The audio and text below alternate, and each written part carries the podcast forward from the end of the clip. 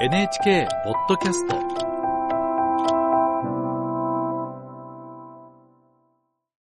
中国と東南アジアの国などが領有権争いを続ける南シナ海。今、岩礁などの埋め立てをめぐっても競争が激化しています。国際部の杉田幸代記者に聞きます。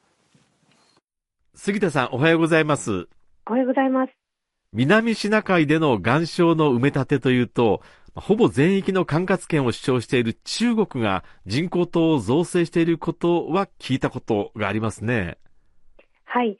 中国による埋め立ては2013年から2016年にかけて集中的に行われていましたが、その後も開発は進められています。NHK が入手した衛星画像を分析するなどしたところ、去年7月頃からは、西沙諸島、英語名プラセル諸島にあるトリトン島に新たに道路のようなものが整備されている様子が確認できました。長さ600メートル、幅およそ15メートルほどです。このトリトン島の西側には地面に中国の領有権を主張するかのように巨大な中国の国旗とともに祖国万歳という文字が書かれていたりヘリポートが建設されたりしています確認された道路のようなものはこうしたすでに開発が進むエリアへの浸水を防ぐ目的で整備されている堤防か高架道路とみられています、うん、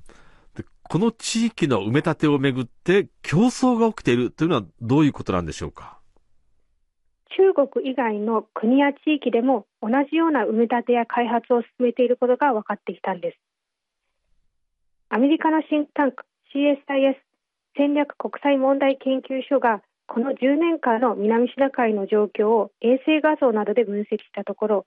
自らが実効支配する岩礁などで埋め立てを進めていることが分かったのは中国のほかにベトナムやマレーシアフィリピンそれに台湾です。このうち中国が19の岩礁などで最も広い範囲で埋め立てを行っています。ベトナムが20マレーシアが5フィリピンと台湾がそれぞれ一つの岩礁などで開発を進めているということです。うん。ベトナムがそんなに多くの場所で埋め立てを行っているというのは驚きましたね。これなぜなんでしょうか？ベトナムは特におととしの後半から南シナ海の南沙諸島、英語名、スプラトリー諸島で埋め立てを急ピッチに進めています。背景には中国があると考えられていて、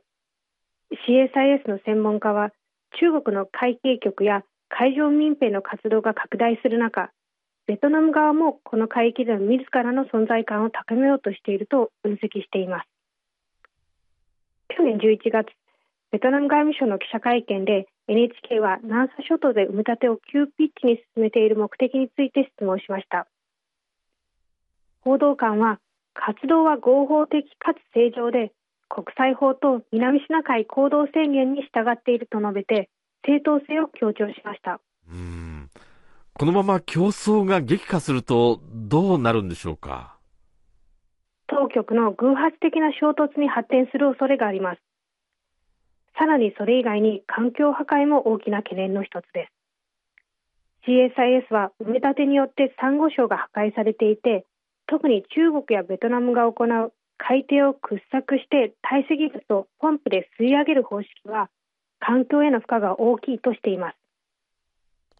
さらに海洋生物が死滅するなどの被害も出ているとして6500以上の種が生息する豊かな生態系が破壊されていると指摘しています。CSIS の研究員のハリソン・プレタさんは数十年後には生態系は回復できないほどになるかもしれない。